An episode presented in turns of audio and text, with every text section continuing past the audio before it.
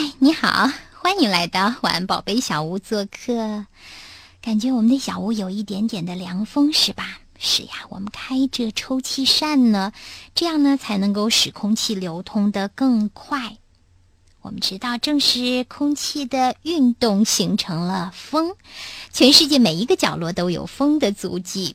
风的作用呢，既有利于人类，也会对人类造成破坏。嗯，夏日炎热的时候，凉风习习，我们会觉得很舒服。可是，如果台风来了，龙卷风来了，那情形就会很可怕、很糟糕。所以我们说呢，它既有好处，也有破坏性。那么，你们知道吗？对于风呀，还有一种说法，那就是风是自然景观的雕塑者和破坏者。为什么这么说呢？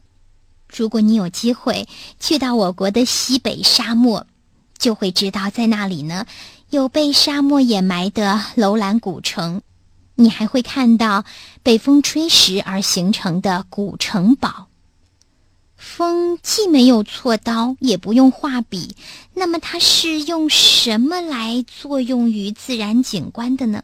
它的工具就是它所携带的沙粒。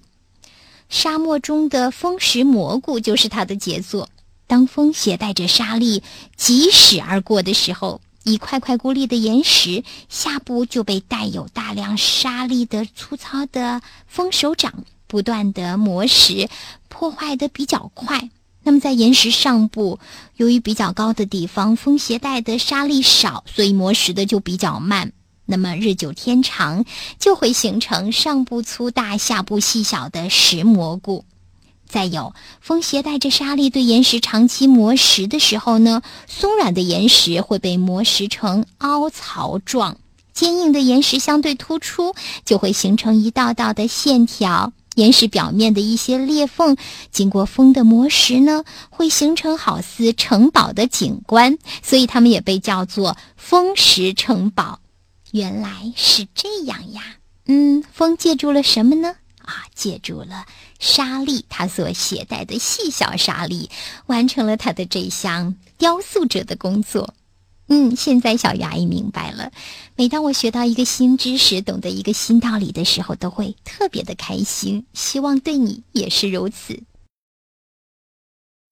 如果呀你喜欢小鱼阿姨的节目，别忘了为我们点赞或者是评论，并且把我们的节目推荐给你更多的好朋友。